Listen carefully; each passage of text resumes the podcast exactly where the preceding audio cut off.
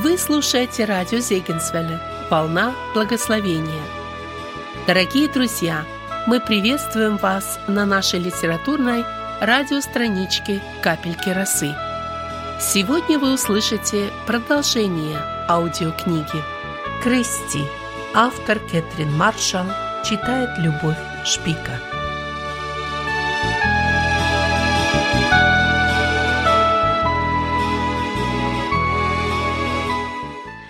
Итак, теперь я была один на один с детьми, которые вдруг предстали в моих глазах какими-то исполинами.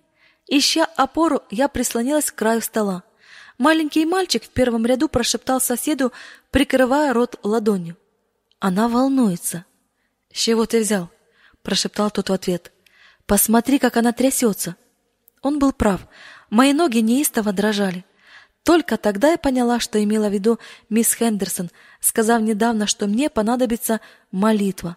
По закону штата Теннесси от каждой школы требовалось начинать день с чтения по меньшей мере десяти стихов Писания и молитвы. Когда я честно призналась мисс Хендерсон, что не уверена, что смогу молиться перед полной комнатой детей, она решительно ответила: "Теперь тебе понадобятся все молитвы, на какие ты только будешь способна". Накануне вечером я решила, что в качестве фрагмента Писания возьму 23-й Псалом. Открыв свою Библию, я прочитала настолько твердо, насколько могла. Господня земля и что наполняет ее, вселенная и все живущее в ней, ибо Он основал ее на морях и на реках утвердил ее. Кто взойдет на гору Господню, или кто станет на святом месте Его? Тот, у которого руки не повинны и сердце чисто. Дети опять начали смеяться, и на этот раз более открыто. Я не понимала, в чем причина, что их так рассмешило. Слова «руки не повинны» или «сердце чисто». Эхо хихиканье, конечно же, никак не способствовало молитве, но я подняла вверх руку, пытаясь добиться тишины, и решительно возвысила голос. «Господь, мы благодарим Тебя за тех, кто позаботился о том, чтобы построить для нас эту чудесную новую школу. Помоги нам в полной мере воспользоваться этим шансом приобрести знания. Прибудь с нами на занятиях сегодня и в дальнейшем. Аминь. А теперь мы споем, объявила я. Начнем с Америки. А я эту песню не помню, пропищал тонкий голосок из первого ряда. Не помнишь Америку? Ты серьезно? Не может быть. Вот послушай, ты не можешь ее не знать. Хотя меня все еще немного била дрожь, я откашлялась и запела. Страна моя, чудесный край свободы, я тебе пою. Несколько человек в классе замотали головами. Нет, мэм, мы правда ее не знаем. Нет, мисс учительница, впервые слышим. Мне казалось совершенно невозможным, чтобы какой-то американский школьник не знал Америку, но решила, что не буду создавать из этого проблему. Что ж, в таком случае споем «Америка прекрасная». Это хорошая песня. И опять дети замотали головами. Честное слово, мисс учительница, ее мы тоже никогда не слышали. Давайте лучше споем то, что мы знаем. Тогда скажите, какие песни вы знаете, сказала я в отчаянии. В воздух взметнулся редкий лес рук. Поскольку я еще не знала имен детей, мне пришлось указывать на них рукой и просто окликать. Например, ты обратилась к одной из старших девочек. Какую песню ты знаешь? Когда в небе грянет гром. Хорошо. Теперь кто-нибудь из мальчиков. Скажи ты. Повернулась я к какому-то малышу. Жаба-ухажер. А теперь ты, указала я на мальчика постарше. За веру, что не ослабеет, с гордостью ответил он. Я вдруг поняла, что этот список будет полон самых несовместимых песен. Да, повернулась я влево к одному из мальчиков, неистово трясущего высоко поднятой рукой. Маршируя через Джорджию. Давайте с нее начнем, а? Посмотрим. Хорошо, кто еще? На горе Саурвуд. Да-да, раздался хор восклицаний. Давайте споем ее. Мисс учительница, пусть она будет первой. Это самая крутая песня. Кто-то из детей спел фа соль ля, чтобы задать тональность. И класс, не дожидаясь моего сигнала, завел хором. У меня есть девушка на горе Саурвуд. Она очень мила и добра. Она разбила сердце многим парням, но только не мне. Грязные ступни тихо притоптывали, пальцы барабанили по партам, а головы ритмично покачивались. Некоторые мальчики и девочки даже пели вторые партии. Я воочию убедила, что эти горные дети очень музыкальны. В пении они были более раскованными, чем в разговоре, и я еще никогда не видела, чтобы в хоровом экспромте было столько эмоций, очарования и слаженности. У меня есть девушка в Баффало Холлоу, но я брожу сам по себе. Она не приедет ко мне, а я к ней, и буду бродить сам по себе. Дети улыбались мне сначала робко, а затем все шире, и я невольно улыбалась им в ответ, не меньше их увлекшись незамысловатой горной песней. Когда все ее бесчисленные куплеты наконец были спеты, я неохотно подумала о своей следующей задаче заполнении классного журнала. Мне надо было составить список детей и собрать информацию об их уровне подготовки. В прошлом году некоторые из них посещали школу в Лоугэпе, ту из которой мистер Грентленд перевез парты. Но в ней учебный год продлился всего четыре месяца, и никто не вел никаких журналов, чтобы затем передать их в новую школу. Очевидно, причина заключалась в том, что преподаватели по уровню образованности не намного превосходили своих учеников.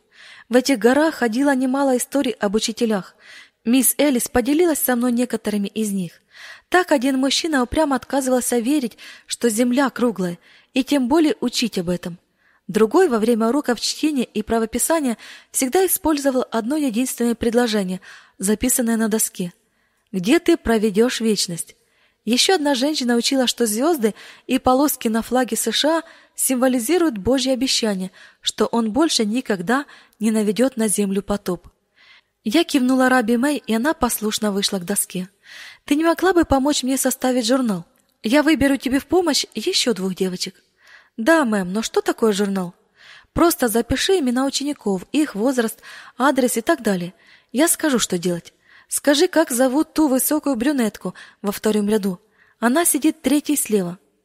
А вы имеете в виду, что у нее черные волосы? Это Лизет Холкомп. Думаю, она справится. Теперь выберем еще одну. Например, вон ту блондинку с красным бантом. Это моя лучшая подруга Бесси Коберн. Ты можешь привести их сюда? Это очень ответственная задача, но думаю, вы справитесь. Раби Мэй, раздуваясь от гордости, отправилась за другими помощницами, и через минуту они втроем подошли к моему столу. Надо записать полное имя каждого ученика, объяснила я, вручая каждой из них по разлинованному блокноту и карандашу.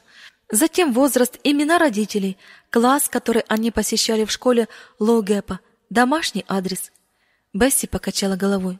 Честное слово, мисс учительница, мы не знаем, что значит домашний адрес. Вы не могли бы нам объяснить?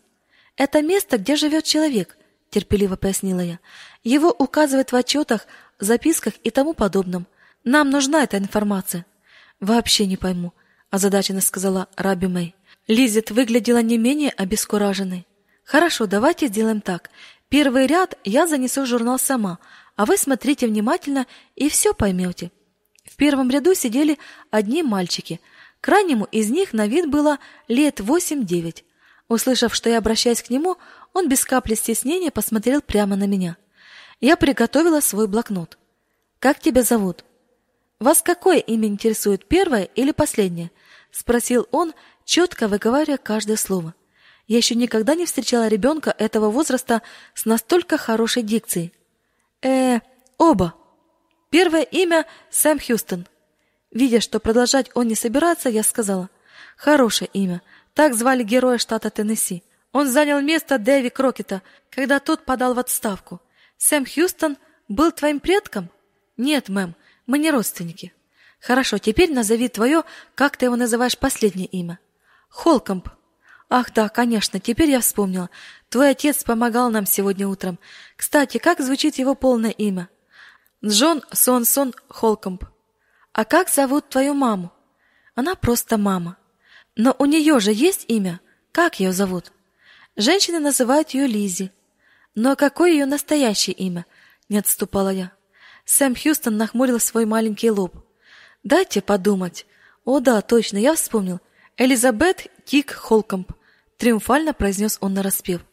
Я взглянула на моих помощниц, которые стояли у стены, наблюдая за мной с такой иронией на лицах, как будто хотели сказать: "Вот видите, Все не так просто, как вы думали. Тем не менее, мы с Хэмом Хьюстоном Холкомбом решительно углубились в дебри фактов. Как выяснилось, ему было 9 лет, и он никогда раньше не учился. По словам Сэма, папа и мама были по уши рады, что открылась эта новая школа. В их семье, кроме него, было еще пятеро детей. И последний вопрос, Сэм. Вообще-то меня зовут Сэм Хьюстон, мисс учительница. Разумеется, прошу прощения. Итак, скажи мне твой адрес, где ты живешь?» Ну, маленький лоб снова озадаченно наморщился. Сначала надо перейти через Каттербредж, а затем через гряду одинокой сосны. Лучше идти через гэп. На третьей развилке тропы надо пролезть под оградой и идти в сторону Пиджин-Руст, Холлоу, и вы выйдете прямо к нашему дому. От него где-то две мили до Спенсеров. Четко осознавая, что три девочки наблюдали за мной, я быстро делала в блокноте пометки, в которых не видела никакого смысла. Единственная полезная информация заключалась в том, что Холкомбы — ближайшие соседи Спенсеров. Стало очевидно, что мне придется на ходу придумывать какую-то новую систему адресов для Каттергэпа. Я кивнула моим помощницам, и они с блокнотами в руках пошли по классу, а я продолжила опрос учеников в первом ряду. У второго мальчика было настолько сильное косоглазие, что его вид невольно вызывал чувство жалости. «Как тебя зовут?» «Ортер», а полное имя? Ортер Бол Отил. Сколько тебе лет? Одиннадцать, и скоро будет двенадцать. С адресом Ортера все оказалось проще, потому что он жил недалеко от миссии. Хотя журнал получился довольно необычным, он был для меня очень ценен, поскольку дети по собственной инициативе давали много дополнительной информации. У пятнадцатилетнего Джона Спенсера на парте лежал потрепанный учебник планиметрии. Мисс учительница, я уже прорешал все эти цифры. Ты хочешь сказать, что решил все задачи? Да, мэм. Все до единой, весь учебник? Да, мэм. Вы можете дать мне что-нибудь посложнее? Попробую поискать. Если ничего не найду, то придется передать заказ в Ашвилл. Большое вам спасибо. Джон, ты всегда так хорошо разбирался в математике? Да, мэм, я просто без ума от разных цифр. Меня хлебом не корми, только дай порешать эти задачки. Что ж, это чудесно, сказала я с интересом глядя на Джона. Но правда, я не особо хвалюсь этим перед другими парнями, быстро добавил он. Следующий мальчик представился как Захария Иосафат Хольт, чем вызвал хихиканье всего класса. Вот трепло, прыснул парень постарше, сидевший сразу же за Хольтом. Тебя же не так зовут. Сейчас не время для розыгрышей, сказала я. Нам надо составить журнал. Назови свое настоящее имя. Захария и Асафат. В этот момент правое ухо мальчика сильно дернулось. Класс разразился хохотом. Некоторые из детей согнулись пополам, держась за животы. Не смеялся только парень, сидевший позади Хольта. «Мисс учительница, у него другое имя», — сказал он с невозмутимым видом. «Он все врет. Это сразу видно. Посмотрите на его ухо». И действительно, ухо юного Хольта снова дернулось. Да, я вижу, кивнула я. Но какое это имеет отношение к обману? О, мэм, у Хольтов у всех дергаются уши, когда они нагло врут. Проигнорировав это замечание, я опять повернулась к Хольту. Итак, как же тебя зовут? Предприняла я еще одну попытку. Захария. Мальчик хихикнул, но тут же спохватился. И Асафат. Его ухо дернулось, и на этот раз я заметила наброшенную на него нитку. Это немного вывело меня из себя. Я протянула руку, чтобы забрать нитку, но сидевший за хольтом мальчик выхватил ее у меня и быстро спрятал в свою парту. Возмущенно шагнув к ней, я сунула в нее руку, но мои пальцы наткнулись на подвижный комок меха. Когда я, вскрикнув, отступила назад, на парту возмущенно шипя, выбрался енот, испуганный не менее, чем я. Сев, он повернул ко мне свою забавную мордочку и я увидела, что один из концов нитки крепко зажат у него между зубами. Взявшись за нее лапкой, напоминающей маленькую человеческую ладонь, он аккуратно вытащил ее из пасти и начал сердито скрикотать на меня, как строгий учитель, распекающий непослушного ученика. Само собой, к этому моменту в моем классе царил полный бедлам. Девочки хихикали, а мальчики, держась за животы, хохотали с такой силой, что одного из них началась икотка. Но парень, из парты которого вылез енот, продолжал сидеть с невозмутимым лицом. Он был настоящим воплощением Тома Сойера, Комбинезон, босые ноги, взъерошенные волосы, множество веснушек, отсутствие двух передних зубов. Меня сбил с толку именно его серьезный вид. Теперь я поняла, что все это был заранее спланированный розыгрыш. Хорошо, начнем сначала. Вернулась я к Хольту. Я изо всех сил пыталась не нервничать, но кто мог подумать, что такое простое дело, как составление журнала, создаст столько проблем? Это Крит привязал мне нитку, сказал Хольт, указав большим пальцем через плечо на сидевшего позади него Тома Сойера. Он пообещал, что за это разрешит мне взять к себе на ночь его енота. Тем временем Крит начал что-то тихо насвистывать. Понятно. Мне уже не терпелось узнать фамилию этого юмориста. Итак, как тебя зовут? Крит. А дальше? Крит Джошуа Аллен, ответил он с кривой ухмылкой. Это твой енот, Крит? Да, мэм. Он ручной, кличка Прохвост. Тебе это имя тоже вполне подходит. Ты настоящий Прохвост. А теперь перестань свистеть и... Да я же не громко. Неважно, просто перестань, сурово потребовала я. О твоем еноте мы поговорим чуть позже. Я снова повернулась к Хольту. Итак, как тебя зовут? спросила я в четвертый раз. Первое имя Захария. Это так и есть, мисс учительница. Но можете называть меня просто Зах. А вот Иосафата я придумал. Последнее имя Хольт. Нас здесь шесть братьев и сестер. Я выяснила, что у Ребекки и Ози Холтов восемь детей, из которых четверо мальчики. Самому старшему из них, Райту, уже исполнилось семнадцать. Он был среди тех парней, за которыми особенно пристально присматривал мистер Грантленд. Хижина Хольтов располагалась где-то на юго-восток от миссии на склоне горы Раннин-Роу. Чтобы описать дорогу туда, потребовался целый абзац. Наконец я снова переключилась на Крида, глаза которого блестели то ли разумом, то ли озорством, а может и тем и другим одновременно. Я быстро приняла решение, что в это утро обзаведусь максимальным числом друзей. И сколько лет прохвосту? Я забрал его из выводка прошлым летом. Из выводка? Да, из его норы. Там было несколько детенышей. Конечно, тогда он был совсем маленьким, а теперь вон какой вымахал. Прохвост спит со мной. Увидев выражение на моем лице, он быстро добавил: "О, не волнуйтесь, он чистюля. Еноты даже моют то, что им Бог пошлет перед тем, как съесть". Да, я слышал об этом. Лучшего зверя для дома, чем енот, просто не найти, уверенно заявил Крит. Если захотите завести себе такого, то приходите весной. Мы подыщем вам в лесу малыша из нового выводка. О, спасибо, Крит. Это очень мило с твоей стороны. Знаешь, я подумаю о твоем предложении.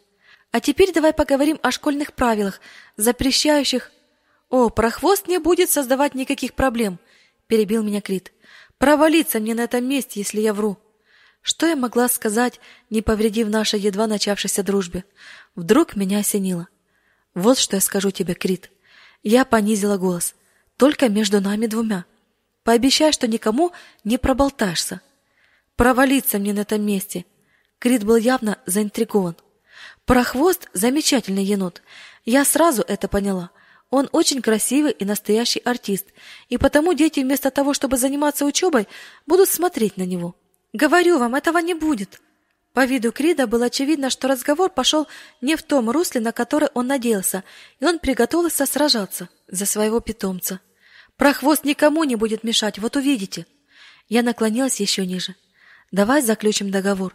Ты оставляешь Прохвоста дома, а я позволю тебе взять его на праздничный вечер, который будет в самом конце учебного года. Мы составим программу так, что твой енот примет в ней участие.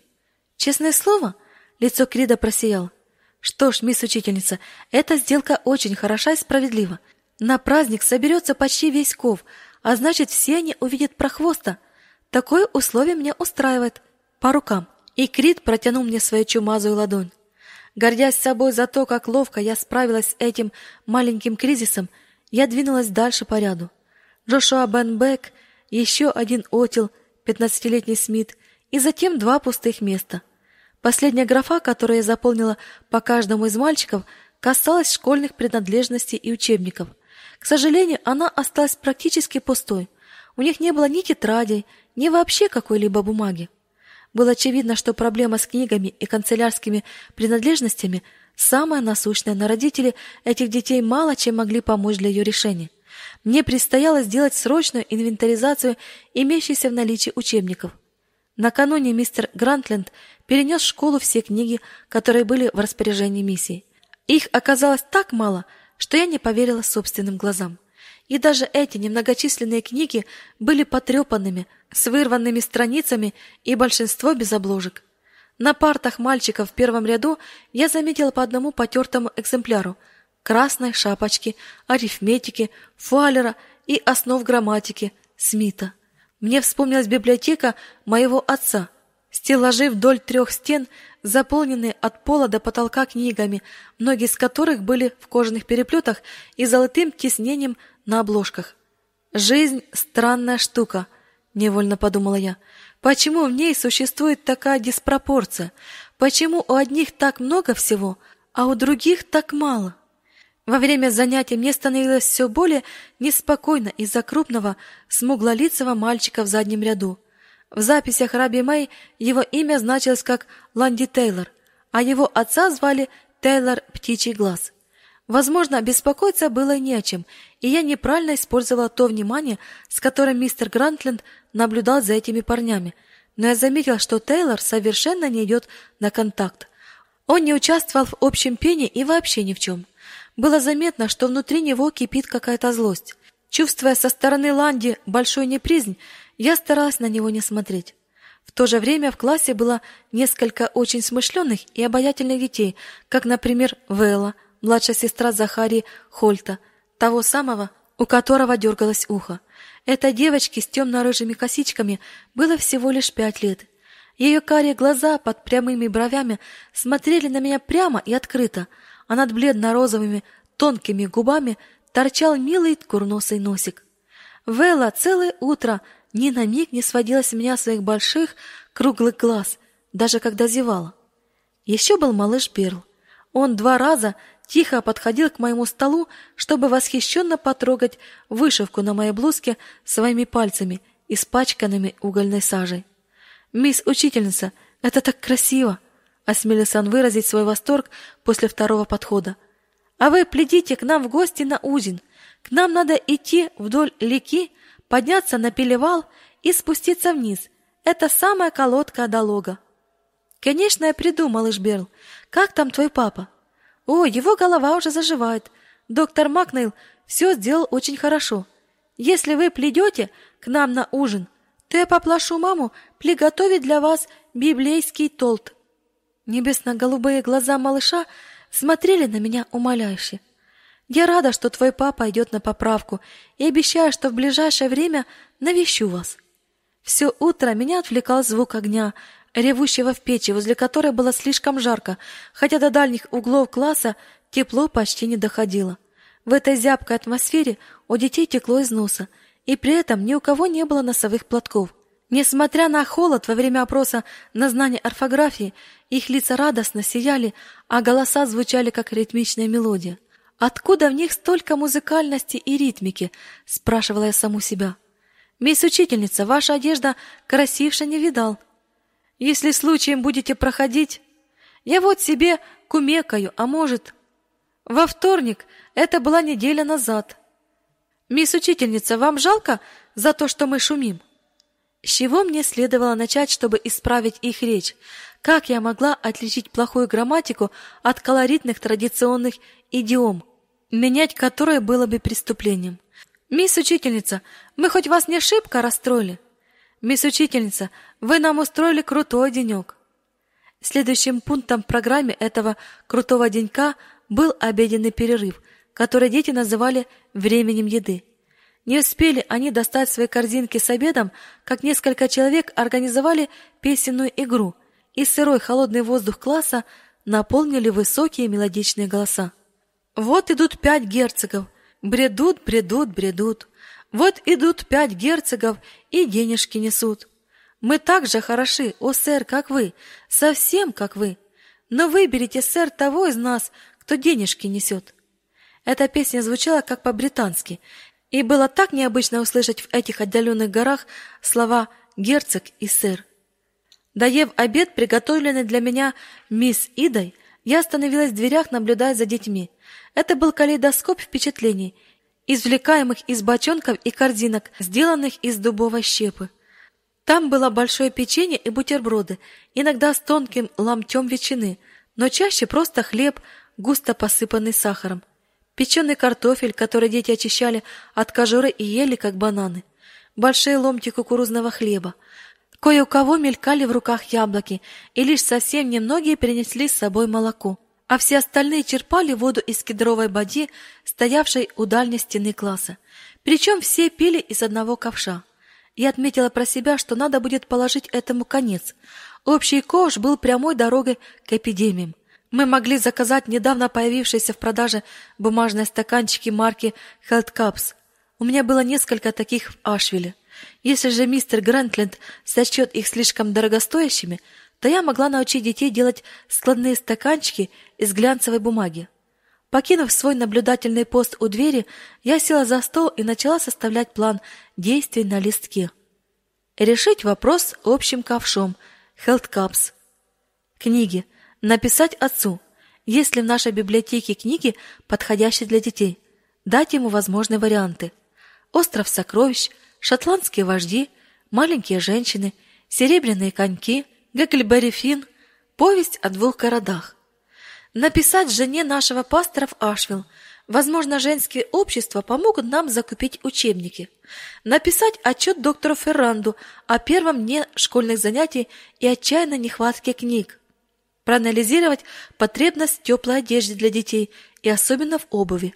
Может, наша церковь в Ашвилле поможет еще и с этим?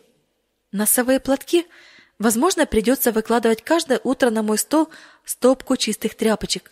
Я заметила на свежевыкрашенных стенах здания на улице пятна, похожие на табачный сок. Неужели некоторые из парней жуют табак? Надо проследить за этим. Проблема. Как разбить детей на группы по возрастам? Проблема. Разделение по половому признаку – это хорошо или плохо? Проанализировать. И была еще одна проблема – постоянное хихиканье и смех. За целый день мне ни разу не удалось этим справиться, и меня это беспокоило. Может, дети просто были слишком возбуждены из-за первого дня в школе и впечатлений от нового здания с его сверкающими окнами из настоящего стекла, их новой приезжей учительницы и енота Крида. Возможно, если даже и так, то смех неуместные моменты, подразумевающие серьезные отношения, все больше выбивали почву у меня из-под ног. Что я делала не так? К этому моменту все дети уже играли в дворе. Вдруг хаотический шум их звонких голосов прорезал крик боли, за которым последовал отчаянный плач. Выбежав на улицу, я обнаружила Веллу Хольт, скочившуюся на земле в кольце обступивших ее детей. «У нее на голове шишка», — подсказал кто-то из толпы, когда я взяла малышку на руки. У Веллы Хольт на лбу действительно вздулась большая шишка, которая уже начала багроветь. Что еще хуже, она находилась в опасной близости от виска. «Что тут случилось?» — спросила я. Ответа не последовало, и я подняла глаза. Окружавшие меня со всех сторон лица были не по-детски серьезными и явно не настроенными на диалог. «Кто-то должен мне все рассказать», — настаивала я. «Велла упала?» «Нет, мэм», — тихо ответила какая-то девочка. «Ее ударили». «Кто? Чем?» Мне в руки бросили самодельный мячик. Он оказался настолько тяжелее, чем я ожидала, что я его едва не выронила.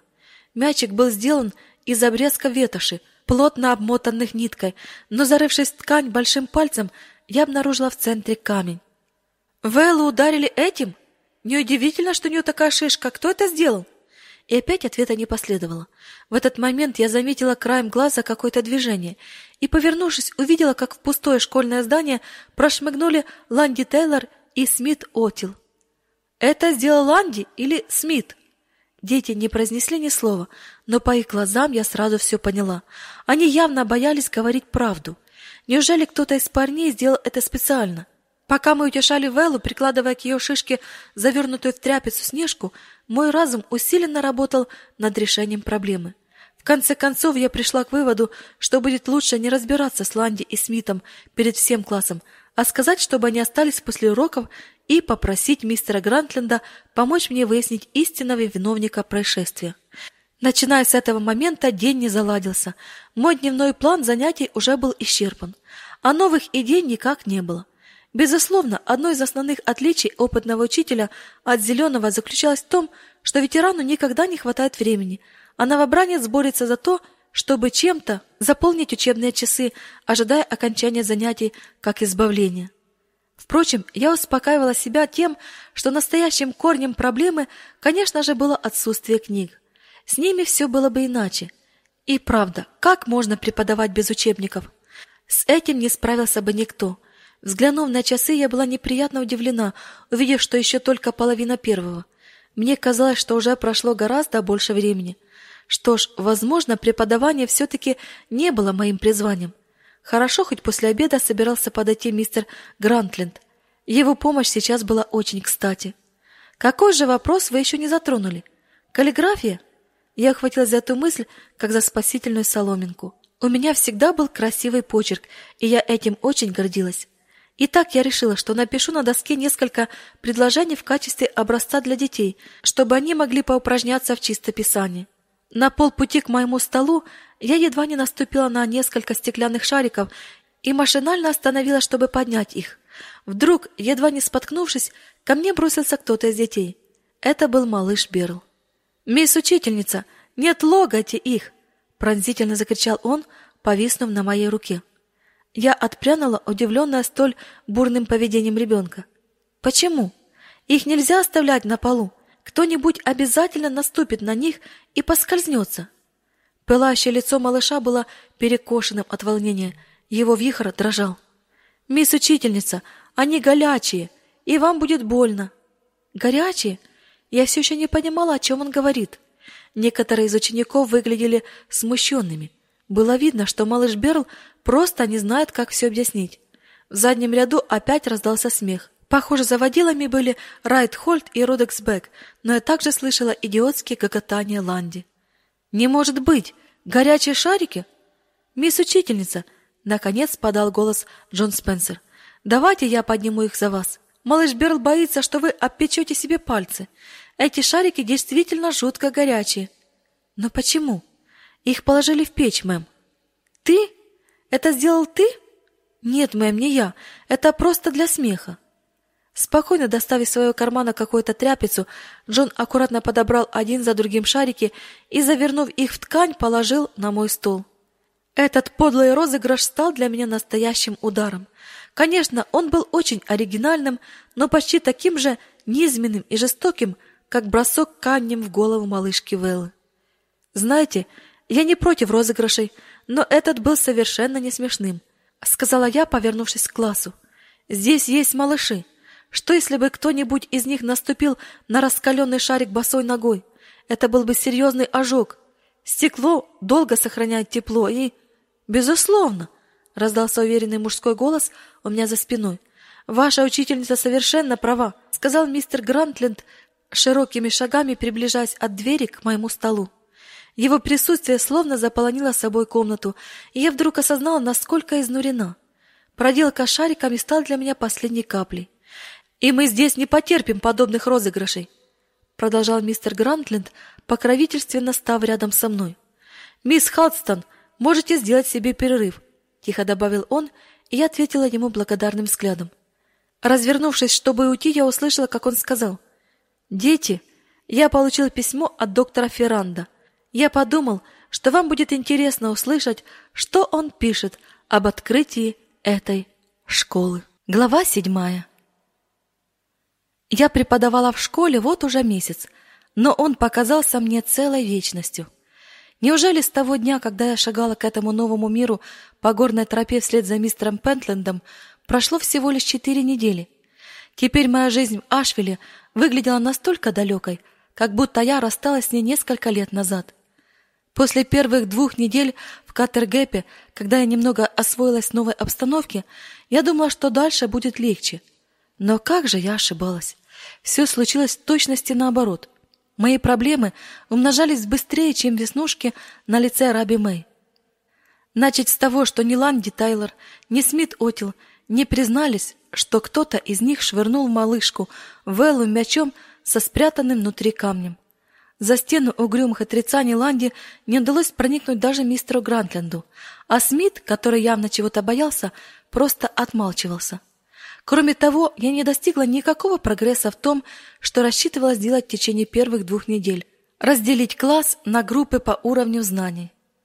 Чтобы справиться с таким количеством учеников, я должна была рассадить их смешанными группами, но снова и снова слышала одно и то же. «Нет, мэм, я не могу сесть рядом с мальчиком. Это не школа ухаживаний. Если вы посадите меня рядом с мальчиком, то папа меня сюда больше не пустит». В этом отношении все без исключения дети были непоколебимы. Не меньше упорства они проявляли и в своих требованиях изучать латынь. Им нужна была латынь, только латынь и ничего, кроме латыни, хотя у них не было даже самых элементарных знаний по другим предметам. Складывалось впечатление, что дети унаследовали твердую убежденность старого света, что всякий мальчик или девочка, не владеющий латынью, вообще ничему не научился. Меня не интересуют разные модные штучки и глупости в школе, говорили мне родители. Самое главное научите моих детей, как следует читать на латыни. Или Можете с ними не церемониться. Я не возражаю, лишь бы они выучили латынь. Родители-шотландцы с примесью крови не менее суровых ирландцев и немцев были такими же упрямыми, как их дети. Отправляясь в Катер-Гэп, я исходила из тех соображений, что средней школы и трех семестров колледжа вполне достаточно, чтобы обучать простым предметам детей в деревенской школе с одним общим классом. Но я никак не рассчитывала, что мне придется преподавать латынь. Сама мысль об этом приводила меня в ужас. Кроме того, я столкнулась со всевозможными проблемами с поведением. Например, кто-то из парней жевал табак, сплевывая его на свежевыкрашенные внешние стены школьного здания, отчего на них оставались янтарно-желтые пятна. К тому же на стенах уборной периодически появлялись непристойные рисунки.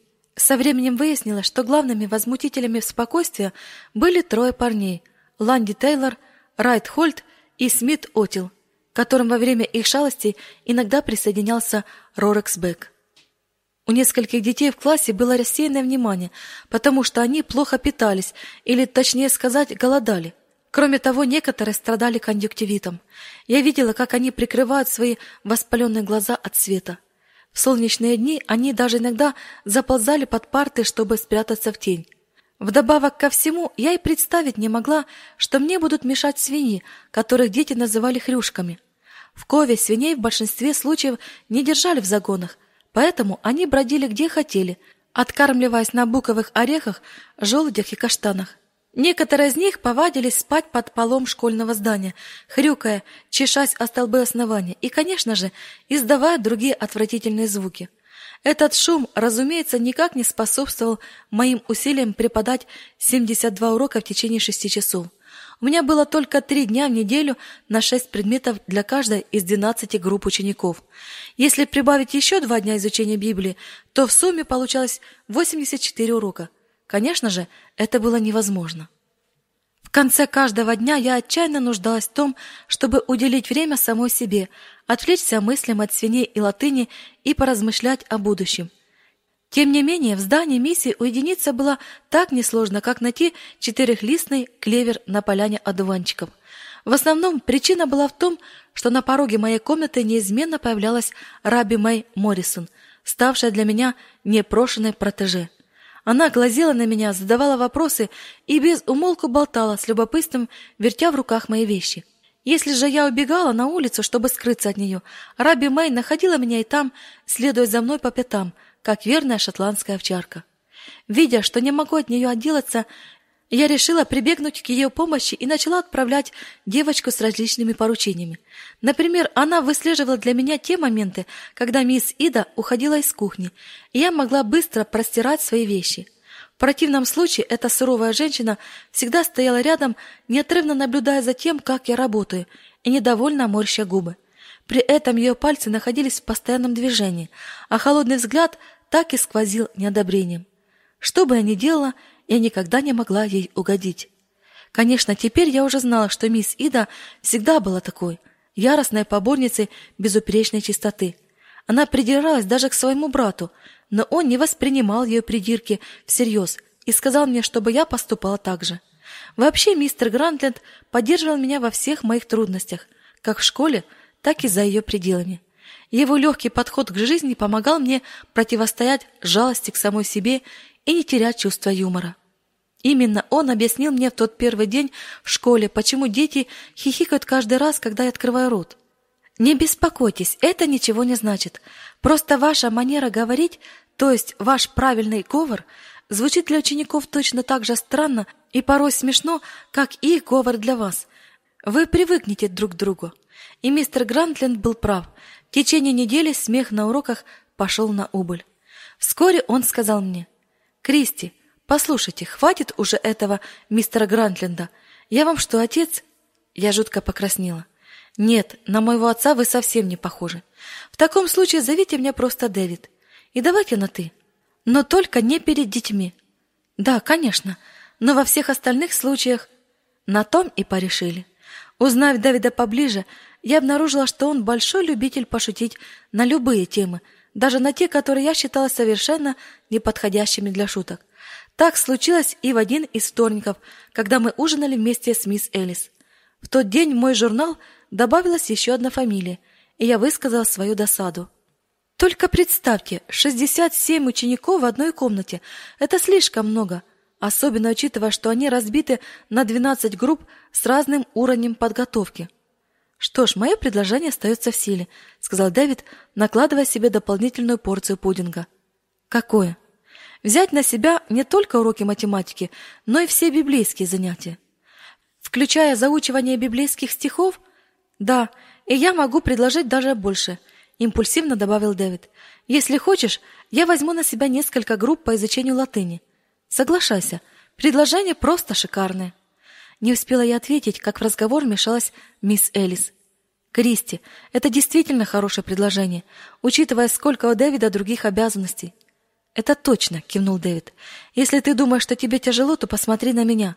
Мне каждый месяц приходится посещать минимум 60 семей, исполнять поручения доктора Ферранда, строить школьно-церковное здание, сараи, теплицы и дороги, готовиться к служениям и проповедовать, организовывать воскресные школы для детей, вечеринки, прогулки и нормальные развлечения для молодежи. Мне продолжать? Нет, не надо. Я уже впечатлена, сказала я, это действительно было так. Той работы, которую выполняли Дэвид и мисс Элис, хватило бы на несколько человек. Но затем я спросила: "А какие сараи ты построил?" "Я так и знал, что ты спросишь".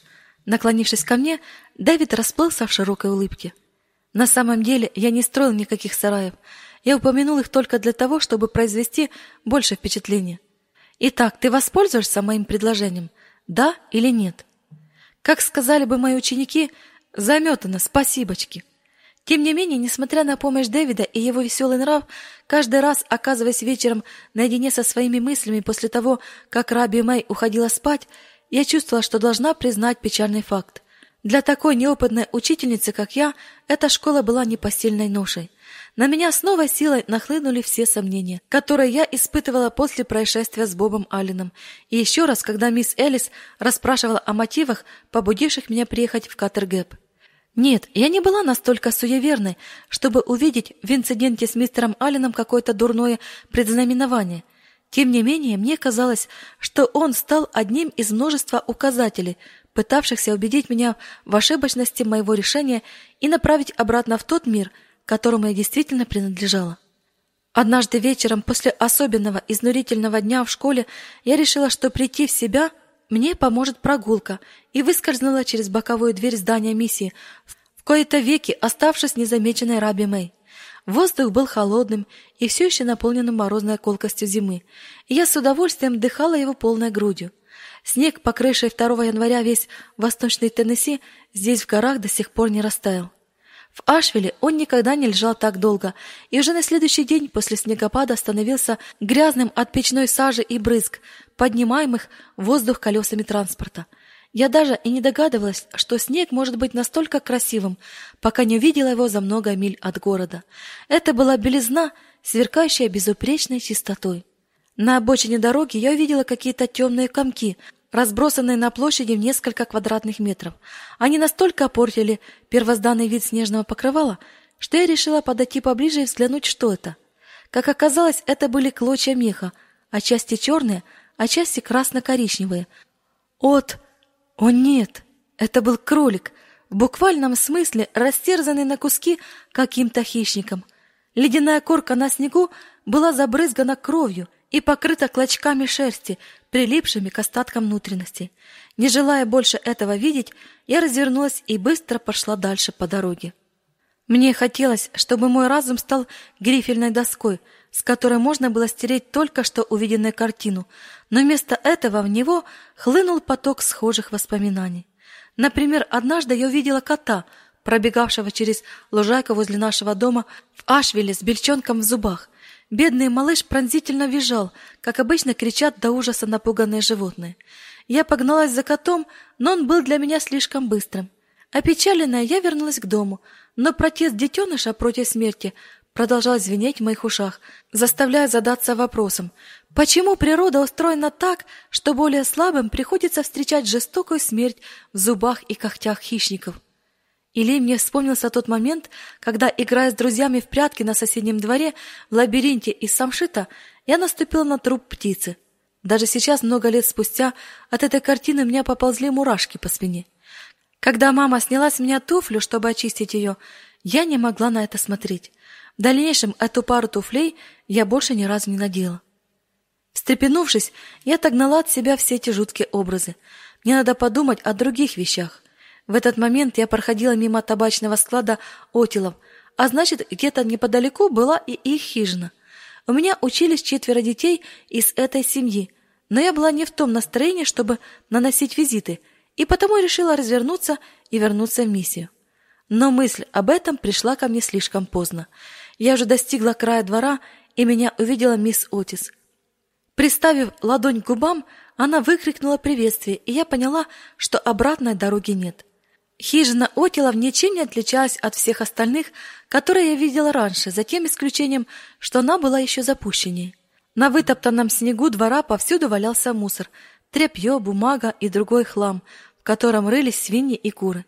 В центре стоял типичный для этих мест казан, поржавевший от времени. Сложить дрова в поленницу никто даже не собирался, и они лежали хаотически набросанной кучей. Тем не менее, посреди всего этого беспорядка из снега торчали традиционные кусты английского самшита, выглядевшие в подобной обстановке просто нелепо.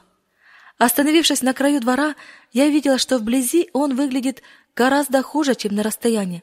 Кроме мусора, он был усеян испражнениями, причем не только животных, но и людей. Куры клевали их, а свиньи не только на них наступали, но и с довольным хрюканьем барахтались в них. Подобрав юбки, я осторожно направилась к дому, тщательно выбирая место для каждого следующего шага. Неужели у них на заднем дворе нет уборной? Они что, вообще ничему не учат своих детей? В тот момент я всем сердцем пожалела, что не отправилась в противоположном направлении от здания миссии. Миссис Отил, на мой взгляд, имя Суэни ей совершенно не подходило. Была рада меня видеть. Очевидно, она решила, что я целенаправленно пришла к ним в гости, и ей это очень льстило. Это была высокая, худая женщина со светлыми волосами, которые явно давно не видели воды. Наряд миссис Отил состоял из выцветшей ситцевой блузы и плохо подогнанной юбки с фартуком поверх нее. Ее плечи были настолько сутулыми, как будто она длительное время носила на них слишком тяжелый груз, а унылый взгляд не отражал ничего, кроме усталости и печали избитого жизнью человека. Через несколько мгновений я поняла, почему. «Приходите, располагайтесь», — сердечно сказала миссис Отил, когда мы вошли в хижину. Как только мои глаза привыкли к тусклому освещению, я с удивлением увидела в дальнем углу комнаты низкую перегородку, создававшую нечто наподобие небольшого загона. Неужели Отила держали в доме какое-то животное? В этот момент хлопнула задняя дверь, и в комнату неуклюже валился крупный парень подросткового возраста. Остановившись, он уставился на меня слезящимися безучастными глазами. На нем не было брюк, а только рваный свитер, прикрывающий бедра почти до колен, и, судя по всему, он был надет на голое тело. Длинные спутанные волосы парня не мыли, наверное, несколько месяцев, а его лицо было измазано то ли землей, то ли сажей. Из уголков рта текла слюна, оставляя на черном от грязи подбородке светлые дорожки. Поскольку парень продолжал смотреть на меня, я испуганно сказал: "А, привет". Ничего не отвечая, он все так же стоял, отрешенно глядя своими пустыми глазами. И в этот момент до моих ноздрей дошла ужасная вонь. Как две женщины могли беседовать в подобной ситуации? «Это Уилмер, мой первенец», — сказала миссис Отил, как ни в чем не бывало, словно не видела перед собой ничего особенного. Парень указал на стоявшую на столе оловянную тарелку с холодным кукурузным хлебом. «Куа! Амам! Амам! О, куа!» «Кушать, Уилмер! Ладно, держи, не кудахчи!» Миссис Отил ткнула тарелку в руки сына, и он набил полный рот хлеба. Я не могла на это смотреть. Но как мне следовало поступить? Не обращать внимания на Уилмера и просто беседовать о других детях, Отилов, посещающих школу? Должна ли я была притворяться, что не вижу ничего необычного? Ранее мне уже говорили в миссии, что Уилмер родился слабоумным, и с ним часто случались эпилептические припадки. Или, может, лучше просто признать реальность и выразить сочувствие? Миссис Отил приняла решение за меня. Что ж, теперь Уилмер, по крайней мере, не будет просить есть. Так, как там мои детки? Я имею в виду в школе. Они проучились еще слишком мало, чтобы я могла что-то сказать, уклончиво ответила я. Ученикам всегда требуется время, чтобы привыкнуть к новому учителю. Это точно. Некоторым учителям с требовалось немало времени, но бывали и такие, которые сразу же убегали. Вспоминаю одну такую. Она уехала чуть ли не на следующий день, потому что не имела желания учить парней, которые крутят перед ней на уроках ножами. Вдруг раздался громкий звон, заставивший меня подпрыгнуть на месте. Это Уилмер, доев хлеб, бросил тарелку и стоял, указывая на нее пальцем, пока она катилась по полу. Его зубы обнажались в уродливом подобии улыбки. «Смай! Смай! Мам! О! Куа! Смай!» По его подбородку текла слюна. Эта картина вызвала у меня чувство отвращения, но тут же мне стало стыдно за саму себя. Я отвела взгляд в сторону, но Уилмер, шаркая ногами, перешел за свою загородку кучей блестящих камушков, кусочков металла и стекла, опять оказавшись в поле моего зрения. Миссис Отил проследила глазами за моим взглядом. Конечно, иногда Уилмеру что-то взбредет в голову, и он убегает. Он сам не понимает, что делает, Тогда нам приходится немного попотеть, чтобы найти его. Не хочется, чтобы он получил пулю или свалился с какой-нибудь скалы. Потому мы и сделали для него загородку, чтобы он не убегал, когда на него находит. В сгущающейся тьме из дальнего угла долетело хрюканье, похожее на свиное. Это Уилмер уселся на пол, чтобы поиграть с камушками. Я решила рискнуть и задать интересовавший меня вопрос. «Скажите, миссис Отил, он всегда был таким?» Да, мэм, с самого рождения. Но он хороший мальчик и не причиняет мне особых хлопот. Установилась долгая пауза. Не в силах справиться со своими чувствами, я сглотнула подступивший к горлу комок тошноты. Какая трагедия родить на свет такого сына. Но в поведении миссис Отил не было ни малейшего намека на то, что она считает это трагедией. Во мне поднялось сострадание к ней и к ее сыну, и все же я не решилась его выразить, поскольку у меня было странное чувство, что в ответ она удивленно посмотрит на меня, не понимая, почему я ее жалею. У меня промелькнула мысль, что, возможно, так для нее даже лучше. Поскольку миссис Отил приходилось жить со всем этим, невосприимчивость облегчала ее участь. В комнате уже стало совсем темно, и мне больше нечего было сказать. Мне надо идти. Поднялась я, а мы так и не успели поговорить о Смите, Ортере, Маунти я вдруг опять ощутила ужасный запах, распространявшийся из дальнего угла, и мой разум словно отключился. Я не могла вспомнить имена еще двух отилов. Кстати, а где остальные дети? Пошли в гости к моей сестре. Они уже вот-вот должны вернуться. Давайте я зажгу лампу, чтобы вы случайно не споткнулись. С вашей стороны было очень по-соседски заглянуть к нам. Мне было очень приятно. Я хочу помогать вам всем, чем могу, сказала я, пока мы спускались с крыльца. Думаю, что в следующий раз уже буду готова рассказать вам больше о школьной работе. Но если бы только у меня были ответы, способные по-настоящему помочь семье Отилов. Как только хижина скрылась из виду, я подобрала юбки и со всех ног бросилась бежать по дороге, стараясь держать со стороны, противоположной той, на которой лежал растерзанный кролик. Добравшись до здания миссии, я взлетела вверх по лестнице прямиком в свою спальню. Там я быстро переоделась и стала у широко открытого окна расчесывать свои длинные волосы, чтобы их провеял свежий горный воздух. Затем, умывшись сначала теплой, а после холодной водой, я несколько раз тщательно вымыла руки, как охваченная ужасом леди Макбелл. Но как я могла стереть воспоминания об увиденном? Со стороны лестницы долетел пронзительный голос мисс Иды. «Мисс Халстон, ужинать!» Несколько минут спустя она уже подавала на стол лососевые тефтели и картофельные оладьи. Что касалось трепни, мисс Ида всегда была на высоте, и в любой другой раз я охотно насладилась бы этим ужином, но в тот вечер мой желудок решительно протестовал против любой пищи. Мисс Ида внесла миску с печеными яблоками, и я, судорожно сглотнув, сделала глубокий вдох в попытке взять под контроль разбушевавшийся желудок. Думай о чем-то другом, о чем угодно. Например, о том, какая сестра Дэвида некрасивая. Она и сама это знает. Может, именно поэтому она такая придирчивая и постоянно цепляется к Дэвиду. В этот момент мисс Ида пронесла миску над моим плечом, и мне в ноздри ударила волна запаха печеных яблок. Увидев, как в тумане, что мисс Элис вопросительно посмотрела на меня, я в который раз попыталась держать тошноту, но тщетно. Успев только буркнуть «прошу прощения», я пулей выскочила во двор. Через несколько мгновений я ощутила прикосновение крепких, прохладных ладоней мисс Элис к моему лбу и затылку. «Давай, Кристи, избавляйся от всего. Тебе станет лучше». Даже не помню, когда меня так тошнило в последний раз. Молчи, не пытайся говорить. Сильные руки поддерживали мою голову, пока все не закончилось. Наконец мисс Элис спросила. «Только один вопрос. Где ты была сегодня вечером?» «У Отилов», — ответила я, едва слышно для самой себя. «А, понятно. Неудивительно, что тебе так плохо. Этот дом худший из всех».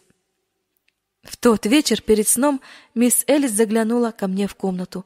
Я сидела в кровати, пытаясь работать над уроками, но мой разум витал далеко от того, чем я занималась. В нем было столько вопросов и размышлений. Они кружились водоворотом, наталкиваясь друг на друга я нуждалась в том, чтобы кому-то их излить. Мисс Элис, наверное, знала об этом. Не успела она сесть на край моей кровати, как я выпалила. Отец был прав. Были правы даже проводник поезда и миссис Татум, а я просто не хотела их слушать. Мне здесь не место. Я возвращаюсь домой. Мисс Элис, мне очень жаль, что так получилось. Я расплакалась. Это все бесполезно. Просто бесполезно.